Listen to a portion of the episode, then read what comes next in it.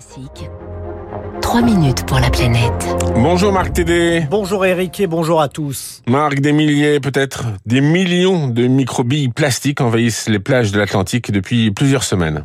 Les premières sont apparues fin novembre dans le sud du Finistère comme à Pinmar ou au Guilvinec, puis au Sable d'Olonne en Vendée et plus récemment en Loire-Atlantique à Pornic.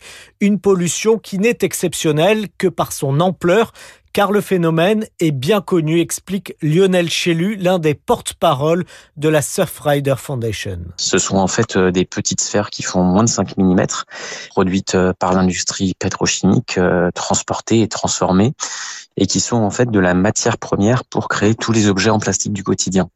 Nous, à Surfrider Foundation, on fait beaucoup de collecte de déchets où on récolte des macro-déchets et des micro-déchets, et ces petites billes de plastique, on en retrouve extrêmement fréquemment depuis très très très longtemps ces billes de plastique, parfois appelées aussi larmes de sirène, sont observées depuis plusieurs années par les équipes du CEDRE, le centre de documentation, de recherche et d'expérimentation sur les pollutions accidentelles des Nicolas Tamic en est le directeur adjoint. C'est une pollution qui est présente en permanence, qui est chronique. On suit euh, une cinquantaine de plages sur le littoral français et en moyenne, sur 100 euh, mètres de plage, on dénombre 1121 granulés plastique. Un conteneur qui viendrait à se désarimer, à tomber à la mer, puis libère sa cargaison de granulés de plastique. Ça peut être aussi une pollution d'origine euh, terrestre. Les granulés de plastique industriels se déversent à terre et sont emportés ensuite par les réseaux d'eau pluviale pour se déverser dans des fleuves.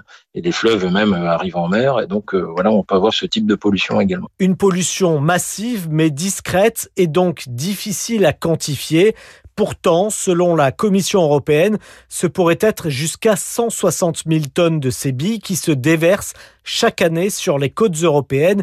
Une grande quantité est même absorbée par les animaux. Notamment les oiseaux marins euh, en ingèrent, euh, et plus particulièrement une espèce qui s'appelle le fulmar, qui ne vit que en mer. 100% de ces oiseaux contiennent des matières plastiques euh, dans leur tube digestif. Pour lutter contre cette forme de pollution, les ONG comme la Surfrider Foundation demandent une meilleure formation du personnel industriel et navigant, mais également des audits de contrôle indépendants et surtout un signalement obligatoire en cas de perte de conteneurs. Pour le moment, ce n'est le cas que lors de naufrages ou d'accidents. Merci Marc Tédé, c'était 3 minutes pour la planète.